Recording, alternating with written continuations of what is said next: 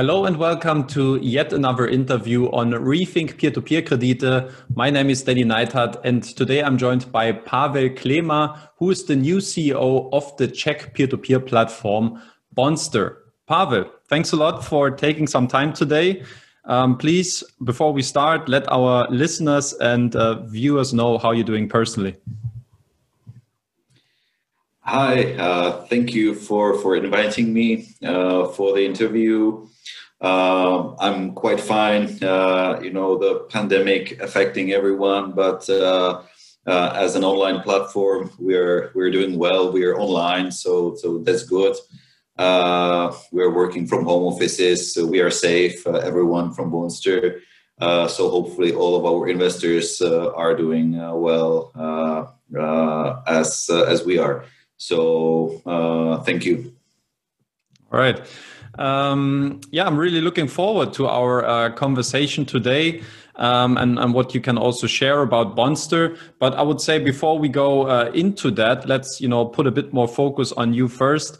Um, you have been appointed as the new Bondster CEO quite recently in in March um, 2021, at least according to the press release. Because I see on LinkedIn you kind of put yourself as the CEO already from November.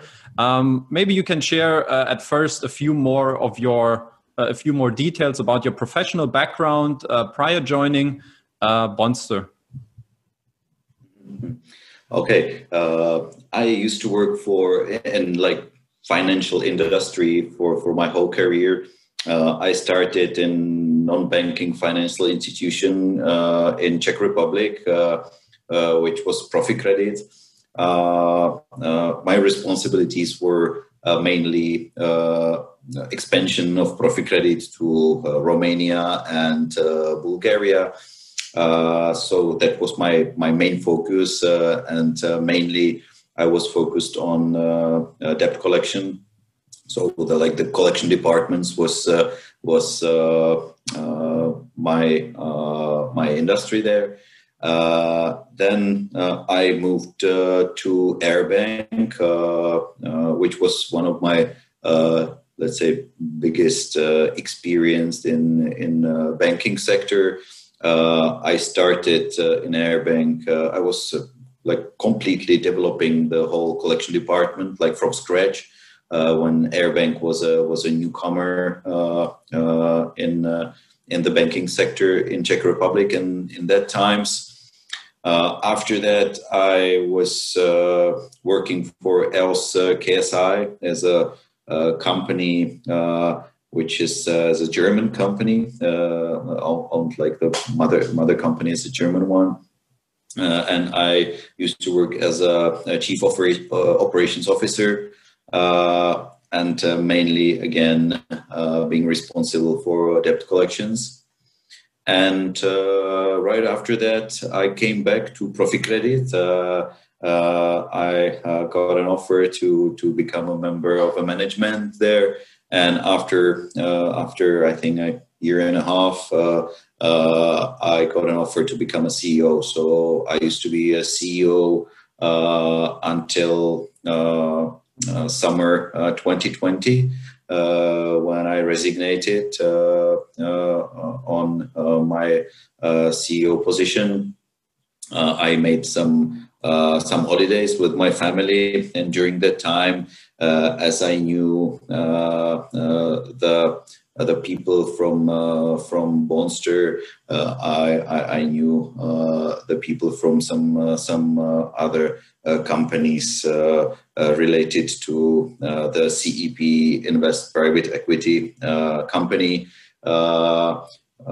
we started to to talk about uh, some cooperation. That's why I why I entered uh, uh, and why my LinkedIn profile says that it's from uh, from November 2020.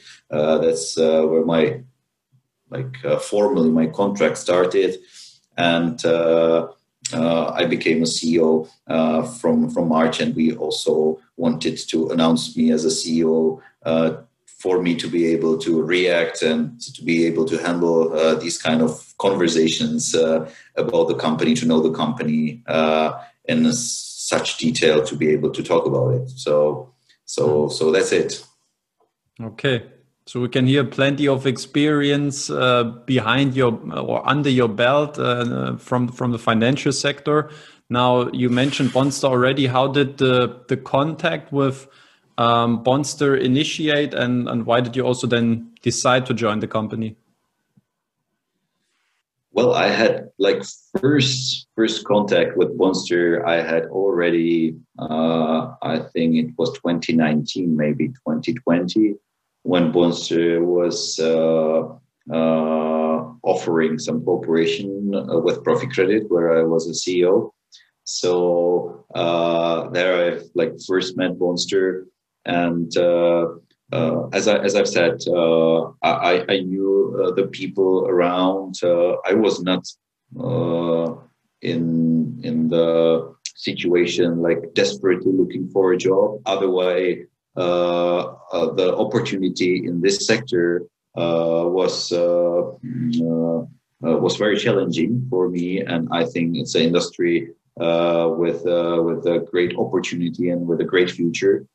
So uh, when I when I was offered uh, to start a cooperation with Bondster, I was very very pleased, and uh, that's where the cooperation started. So it was like uh, uh, late 2020 when we when we had those conversations about our cooperation. Hmm. Okay, and apparently it went quite successfully, as we can tell now from looking back. Um, let's talk about Bondster a bit more in, in particular about the company itself, the history, the ownership, something I'm always very interested in. You mentioned already a few details with, with CEP Invest. Uh, for instance, the connection. First of all, Bondster itself, as the P2P platform, has been uh, founded and launched in 2017. Um, you kind of, you know, with your insights right now from the past what can you maybe share some details on the on the origin story of the of the company mm-hmm. uh, well firstly uh, there was a uh, there was a company called uh, Puchma Firmia. It's called like uh, Lend to My Company.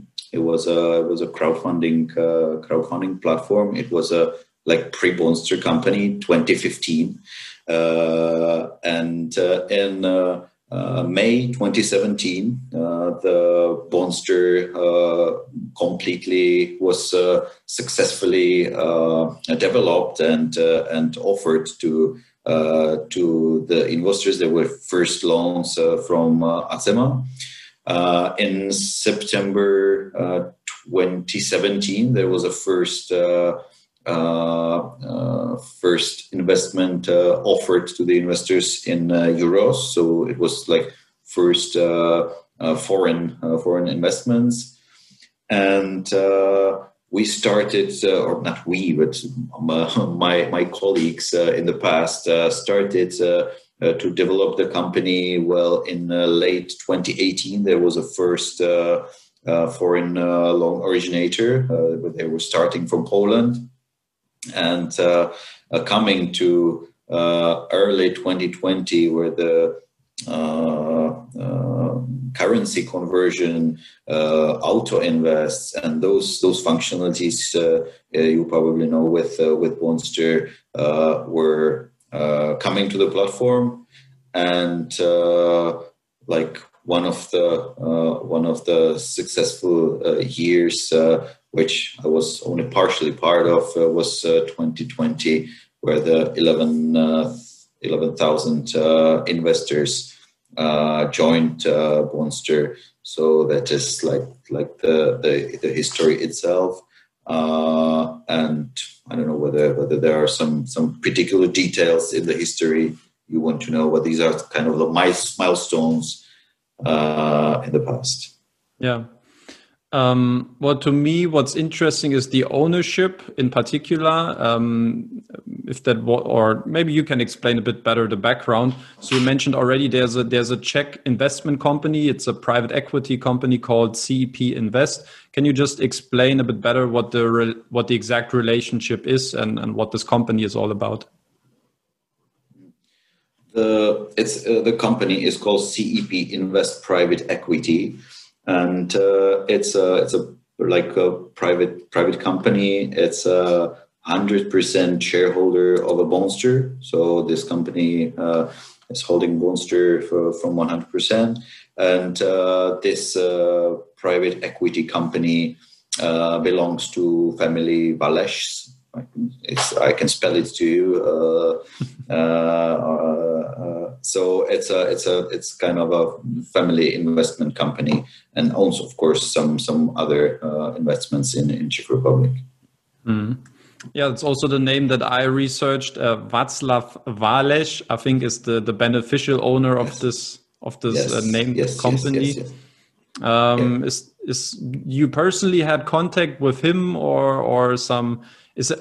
Did you have some contact personally? But also on the other side, is there maybe also some other shareholders uh, involved there as well? As I said, uh, the the kind of shareholder uh, of the uh, CEP private equity fund is uh, Aleš family. So this is uh, Mr. Václav Aleš is the is the UBO. Anyway, I'm in I can say daily daily contact with with the other member of the family family uh, which is his son. And uh, yes, we are like in a contact on a daily basis. He's uh, in uh, other businesses also with uh, uh, with the CEP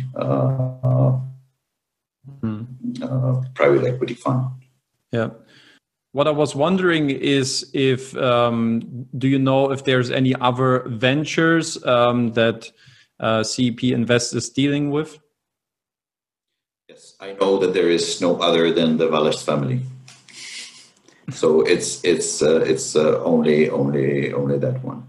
No, but I mean, like aside from Bondster, do they have any other uh, companies oh, that yeah. they uh, that they deal with that they are in charge of? Uh, uh, yes, they are they are in charge of they are in charge of Acema, who is also a loan originator in Bondster and uh, some some other financial businesses in Czech Republic, uh, but. Uh, and they're investing in in some other companies, but I don't know that that other ventures in such a detail. So I can't say right now. Hmm. Okay. Um, to me, something that definitely stands out about Bondster is obviously it's it's a peer-to-peer platform from Czech Republic. Uh, that's uh, quite unique considering that you know most companies come a bit more like from the Baltics area. Um, I don't know much about the the Czech market to be very honest with you, but maybe you can uh, uh, enlighten us with a bit more knowledge, like in terms of what is the what are the legal um, requirements to operate a business like this in um, uh, in Czech Republic? Is there any legislation uh, specifically for peer-to-peer lending? How is it with you know selling debt, selling claim rights? Um, what, what, can you share? Maybe how the legal environment is in Czech Republic where Bondster is operating in. Mm. Well, basically, uh, it's uh, uh, there. There is no kind of regulation for for this P two P investments. Uh, of course, there is a there is a uh, higher regulation uh, for the loan originators, uh, uh, the non-banking uh, loan originators, as well as the banking ones, are regulated by Czech National Bank, so they have to be licensed subjects and to the P2P investing. it's a it's a way of of a debt sale, if I would say, from from the from the point of view of uh, of uh, like from the legal point of view. Uh, and it's uh, under under the civil code uh, with some basic regulations, uh, meaning meaning what what the contracts sh- should look like, what is the information obligations to to the parties, and so on. And there is there is no such a such a big regulation to uh, to selling and buying debts. Hmm. Okay. Um, which is which is the the main the the, the core business uh, in in uh, in the perspective of Bondster, of course. Would you wish that there's more of a of a safer envir safer environment, let's say, for customers? Because obviously, I think um, many investors got aware, obviously, of of issues in unregulated markets, and it's I think it's a big element of trust as well that such legislation can bring to a company to an industry as such. How do you personally look at it? Is that something that you feel like it would be a, requirement also for Bondster to take a next step also? I mean that the regulation, or I think that the regulation, uh, uh, when it comes to any market, any industry, it's uh, cleaning cleaning the market from from some some players uh, that doesn't play serious or doesn't play fair game. So I think uh, every time this uh, these steps are are cultivating the the industry, which is from my my point of view a very good sign, a very good very good step. On the other hand, uh, many times these uh, these regulations are coming with with a lot of administration, so it brings a lot of costs to the companies so when we're talking about like P2P industry, which is uh, uh, like a low margin industry, then uh, of course uh, uh, it can it can be uh, can be an issue for for some players on the market. Of course, if this kind of regulation comes. Anyway, I think for the investors, it's a great thing. So they can they can build uh, more trust uh, to, to, to these uh, investment platforms in regulated areas. Hmm. But you think also Bondster would benefit from it? Like, As, do you see like the benefits yes, outwe outweighing the costs, obviously, and the administrative expenses yeah, yeah, yeah. that come along with it? Yeah, definitely. I think that uh, Bondster will will benefit from it because uh, uh, we are not starting. We're not not so small uh, to uh, to be kind of drawn down by by some some some of these costs. Uh, so uh, from my point of view, from point of view of Bondster, I think uh, that this will uh, help to build trust of our investors.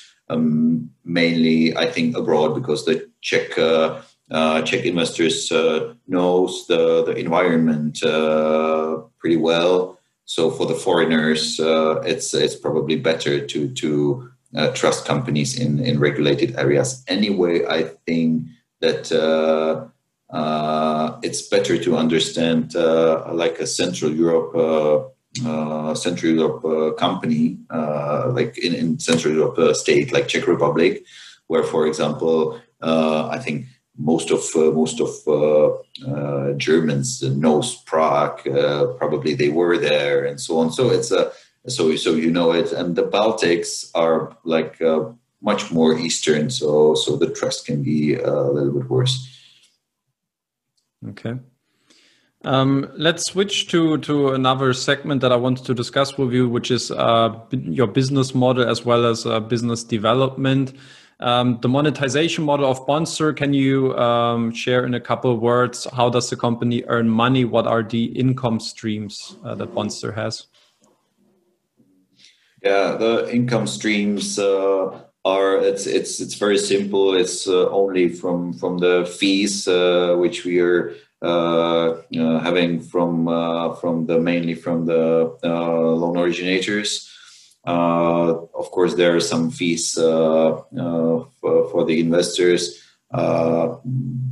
it's a it's a fee for for investors in Czech investments and also some conversion conversion fee uh, when uh, when our investors are uh, making conversion between Czech and and and euro, Czech crown and euro, and the the all, all the other fees uh, are uh, uh, like from the loan originators, and that's the only income uh, that uh, Bondster has right now.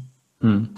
Can you share how that uh, fee for your loan originators, how exactly how it calculates? Because our, is it like just like one one fee, one specific fee for all, or does it vary? And if so, what what are the criteria?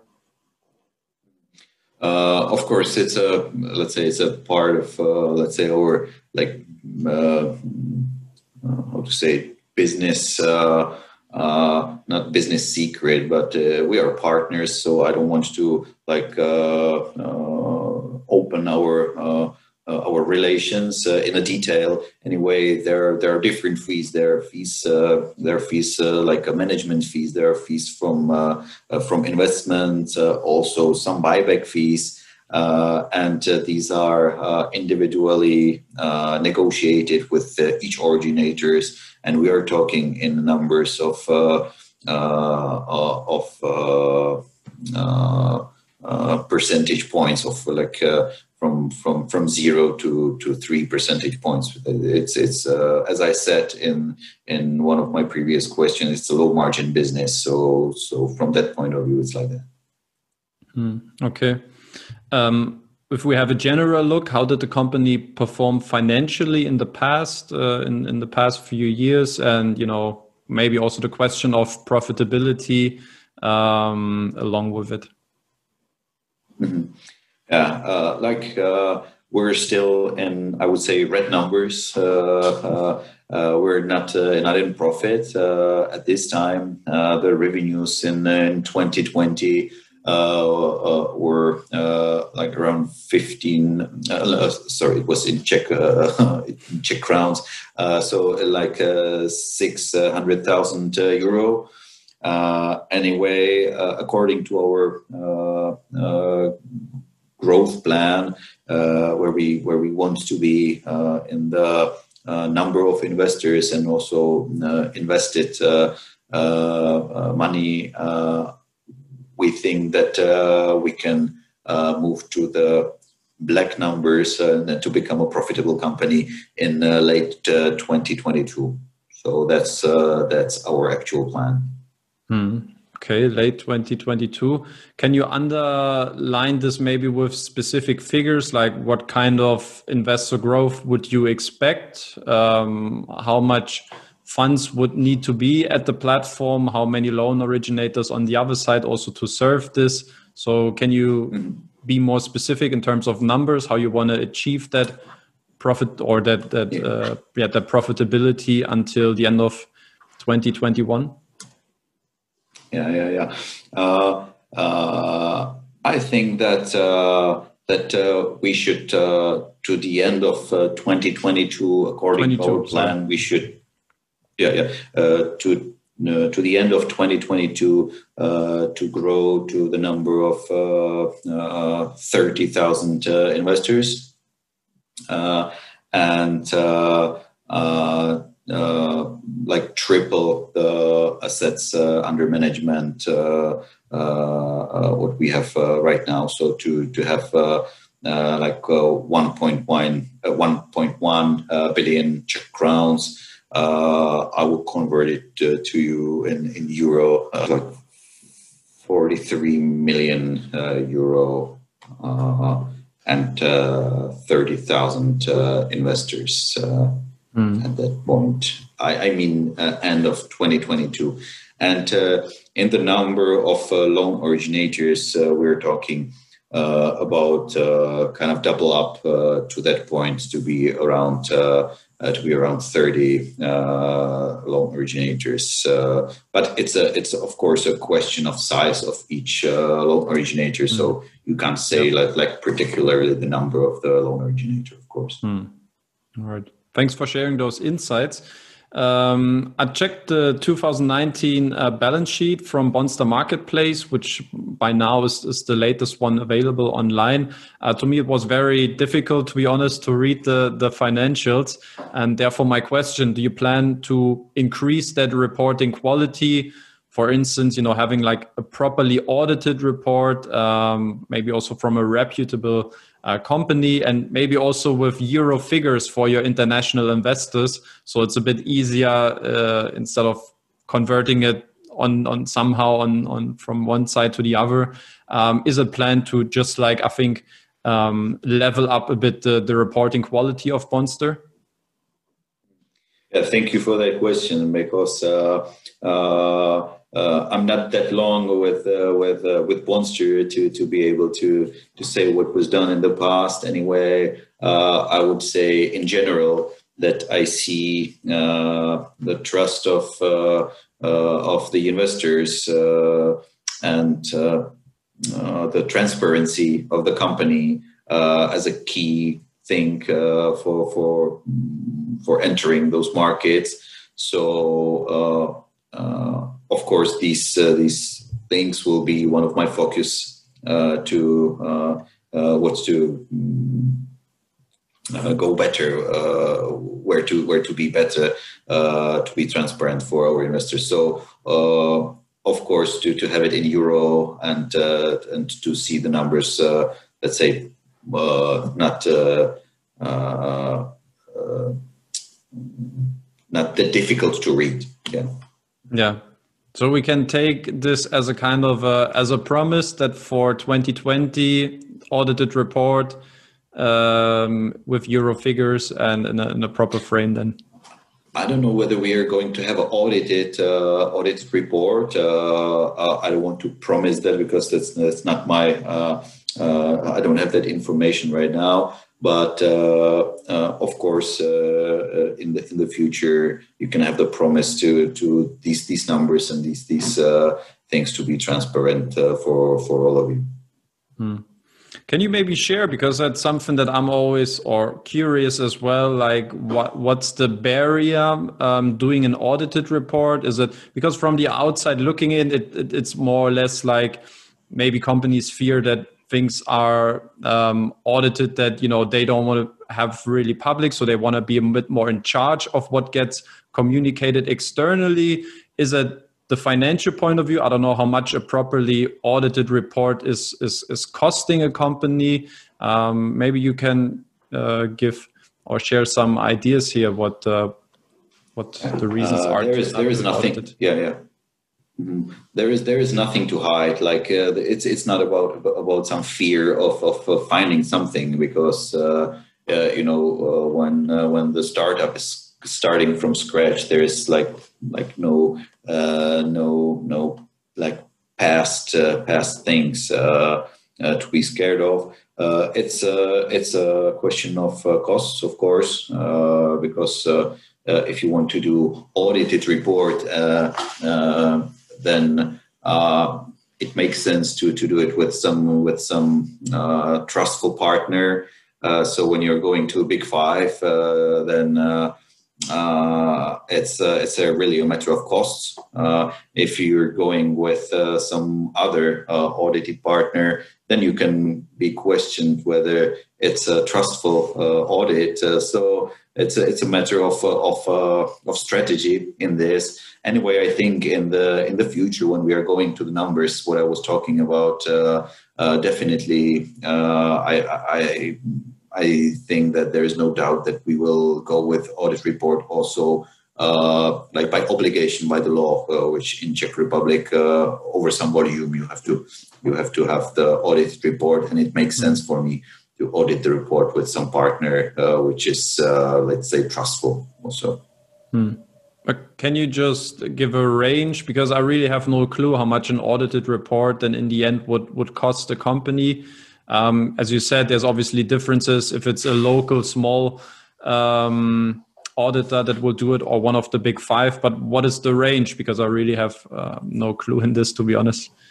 Well, uh, I, I, don't have the like the specific uh, calculation for for Bondster right now, uh, but uh, from my past experience, uh, uh, we are talking in uh, millions of crowns, so we are talking in hundreds of thousands of euro uh, for for the audited uh, audit report.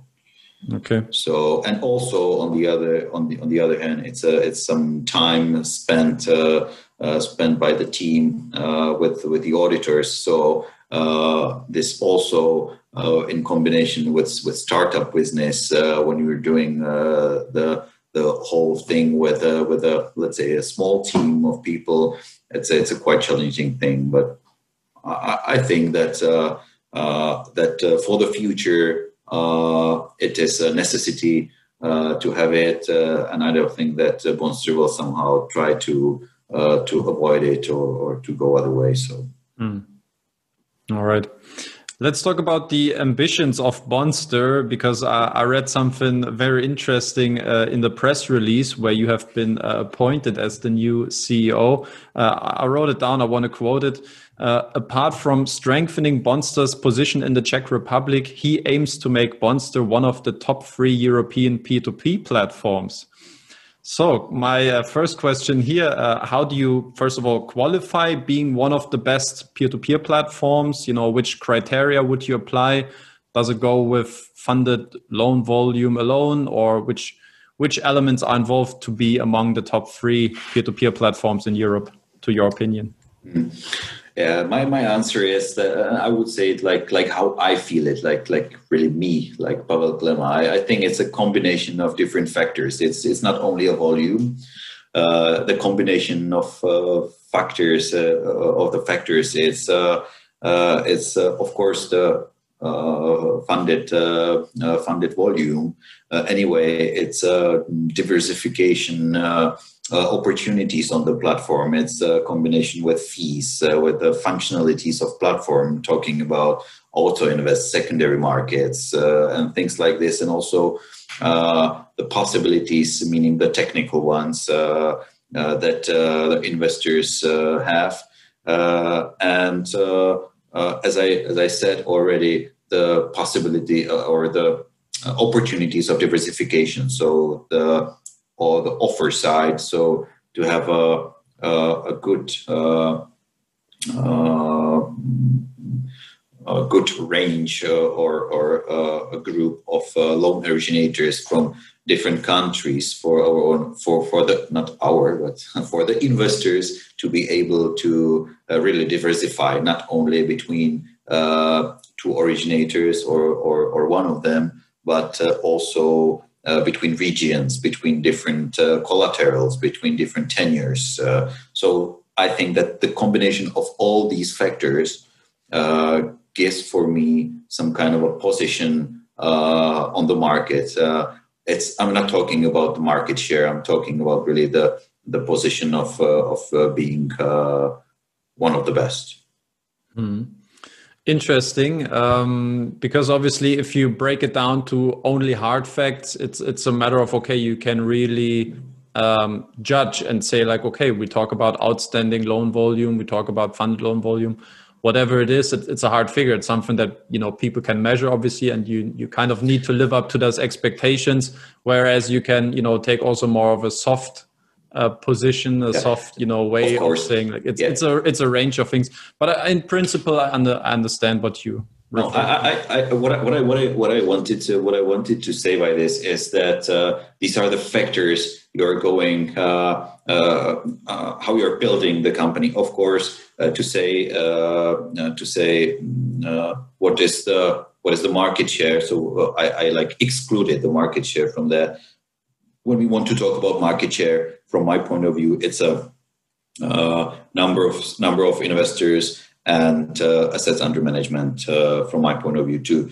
uh, to say and to compare the sizes and the success of of the companies, and of course there are players on the market who are for a longer period. So when I think that the setup should be, like I said in my first answer, and uh, when you have this setup, you can uh, compete uh, the rest of the market and you can get the market share and become uh, whatever the top three or, or number one on the market. Hmm. Well, this uh, answer of yours is also revealing another uh, interesting question to me, at least. Um, who would you currently rank as the top three P2P platforms in Europe? Because when you want to, you know, be among the top platforms, you kind of need to have an idea. Okay, who who do you need to target? Who are, according to your opinion, right now the top peer-to-peer platforms in Europe? Uh, I'm very curious to hear your answer on this.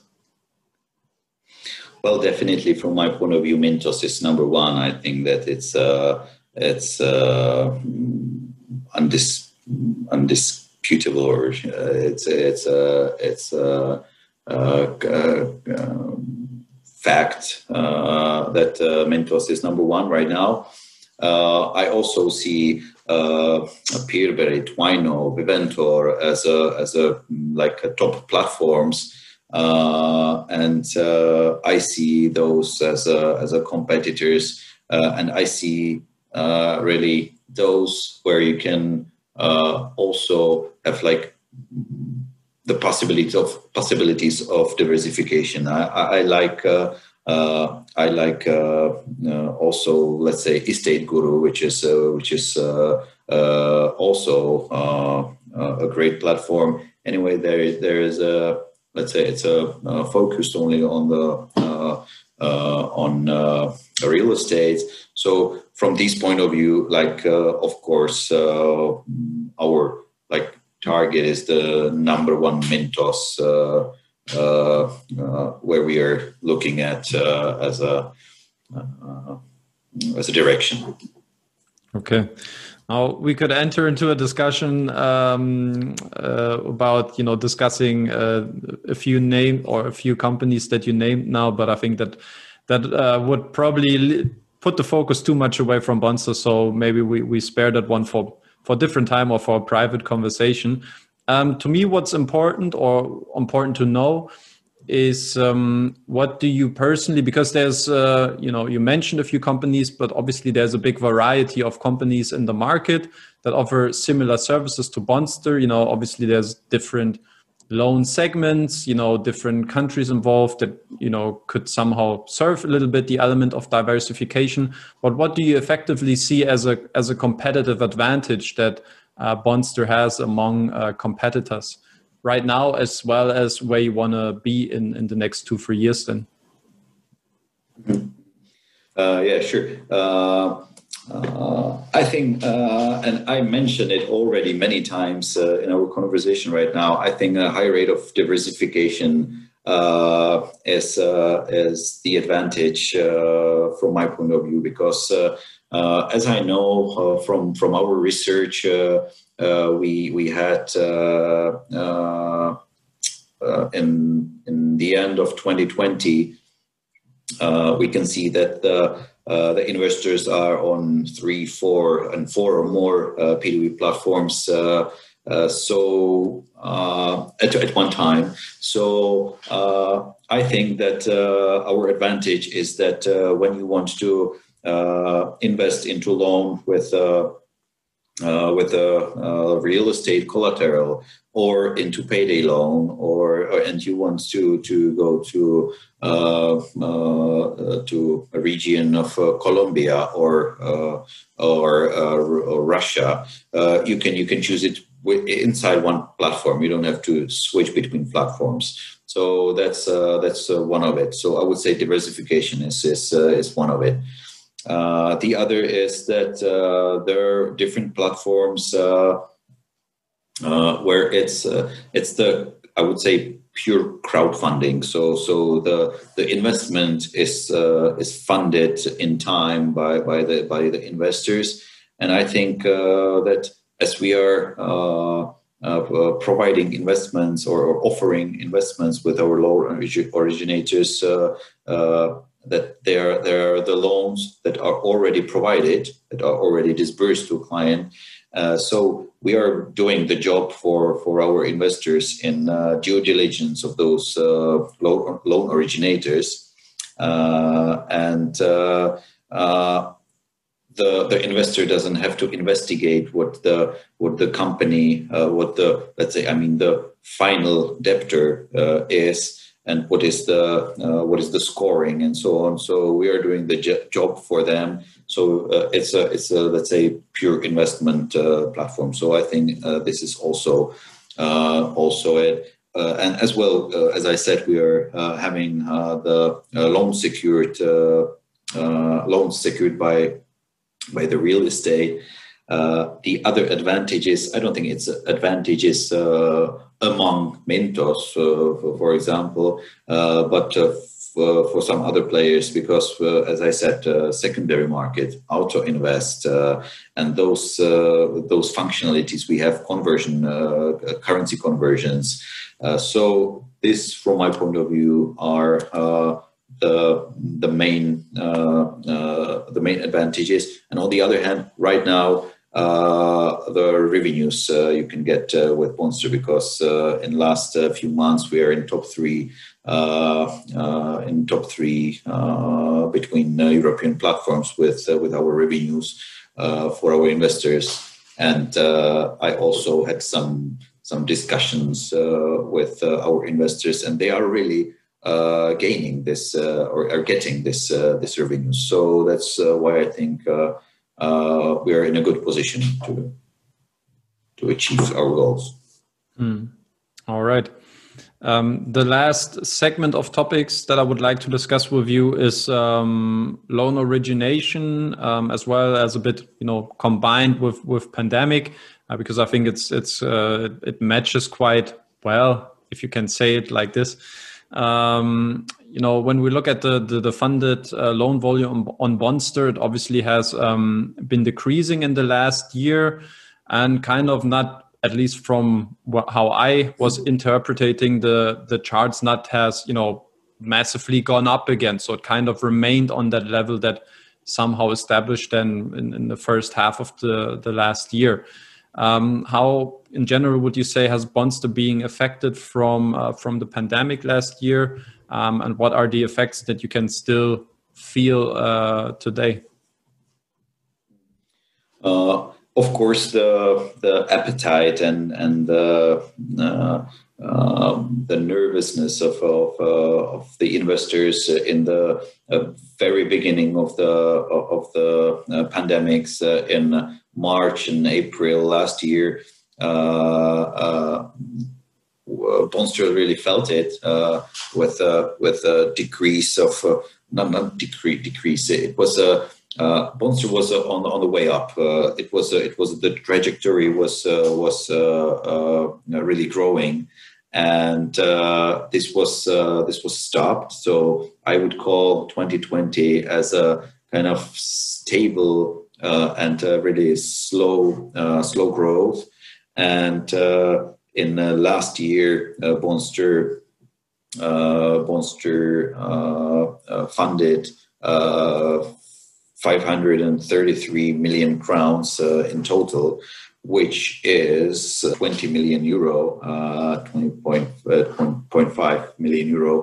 Uh, so uh, uh, this makes a third of, of uh, the whole funded funded amount, a third of a whole funded amount in the whole history of of Bondster. So it was not a kind of a bad year, but we saw that the investors were a, a little bit nervous. What affects us is uh, the Polish uh, loan originators because the uh, Polish market uh, regulation during pandemics uh, uh, coming also with installments moratorium was pretty difficult for Polish loan originators.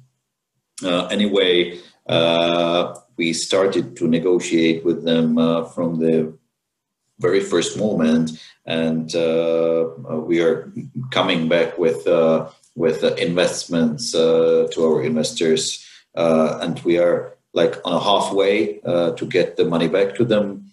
I think during 2021 we can we can get all of the money uh, back to the investors uh, because the, uh, the Polish loan originators are cooperating with us. Only two of them are in some insolvency regime so i can't like promise that it will uh, it will be settled in uh, 2021 but uh, i think in most of the cases we we had uh, during pandemics uh, uh, we dealt in the best way possible. So excluding the poland regulation change I don't think there was a kind of a big, uh, or any, I don't think even small one, uh, some some effect uh, on Bondster uh, amongst the uh, the uh, investors' nervousness, nervousness, or or that was the only thing I think. Hmm. Okay to be honest, I'm I don't follow Bondster that closely, so I can't really tell how you how you performed with um, with with loan originators during last year. So I, I need to trust you on on your word. Um, apparently, some issues with with Polish uh, loan originators, and as you said, I think it's not just due to pandemic, but also because of um, legislative changes. Uh, I think interest rate cap um, has been affecting those companies quite yeah. quite massively. Uh, have you been able maybe also to you know to how to say to to pull out from this collaboration in terms of not serving any new loans anymore? Or did you just you know trust and yeah, continued yeah, with this collaboration for for the the hopeness and for for a better time? Or how did you respond as uh, Bondster then no uh, right now uh, and uh, also in that time because uh, as you said the rate cap uh, was on the on the Polish market and I think it like really damaged that the industry in in Poland uh, so we stopped uh, uh, actively offering any any loans from them at that time. So we have no Polish loan originator.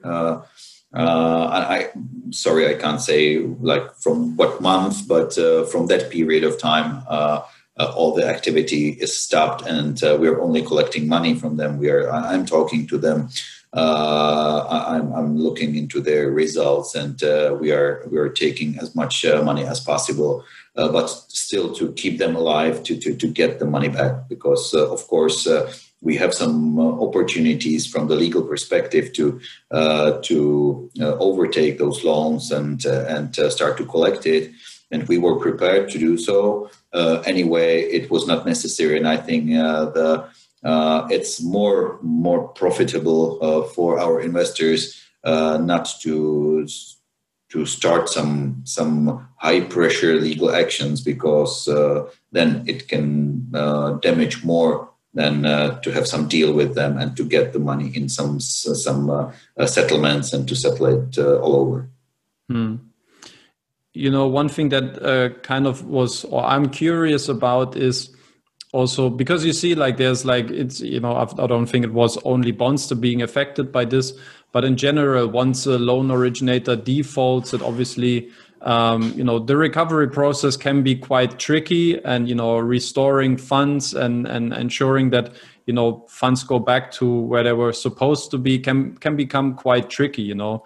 And um, what i'm curious is throughout this because you said you have like some legal opportunities um, I'm curious how companies structure also those collaborations in order to get as much um, uh, funds back as possible. So the question is, do you pledge assets uh, in your collaborations with loan originators?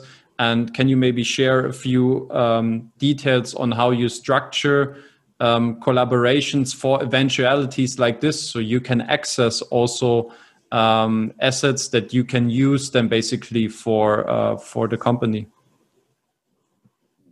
Uh, again, uh, I would say that uh, I, really don't want to go in, a, in much detail in some some particular uh, loan originators, but in a in a general way, we are not having pledges. Uh, we are we are we can have some some bill of exchange of, of the uh, shareholders or something. Uh, but uh, what we were, what was our focus in the in the Polish situation is that in our contracts we can really overtake those portfolios and we can start to collect it by ourselves. So. Uh, as of course we don't have any entity on, on a Polish market. Uh, uh, we had some some tender for uh, for uh, Polish uh, collection companies, and we were prepared to to overtake those debts and and give it to those collection companies and start to to collect it.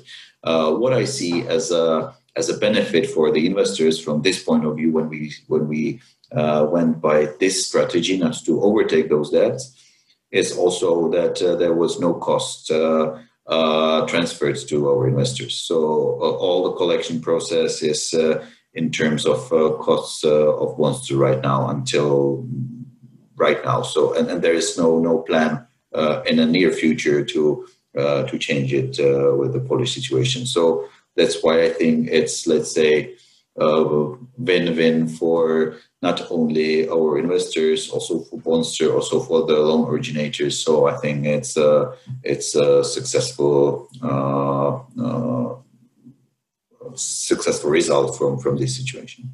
Mm. And uh, in terms of getting back just one more time to the situation with I think from what I understood, Polish loan originators were the only one being um, kind of a bit behind now on, on the Bondster sheet. Um, but you're confident to restore um, the principal, I don't know, maybe even with interest by the end of, what was it, this year? Yeah, yeah, end correct? of this year. That's, that's, uh, uh, if uh, there is a there is the if uh, if they are uh, able to uh, still uh, uh, be in line with with the settlement agreements we have. So until this time, they are. So if we are continuing in this process, we will be able to do so. But excluding those two companies were under insolvency process, because then there the judge will will decide what is the is going to be the speed of of, of the settlement. but when when, when I'm excluding those loans, loans originator under these special processes, uh, and the other will follow their the schedule uh, as they are until now. So until the end of 2021, until the end of this year, uh, everything will be settled back. Mm. All right. Good. Um, that will be it uh, from my side uh, in terms of the questions that I had on the sheet. I think it was now a good 50 minute uh, conversation. I hope there was plenty for uh, investors to, to take out from this. Um, thank you very much for your time, Pavel. Um, any last words or remarks from uh, your side? Well, uh, I thank you for, for the invitation.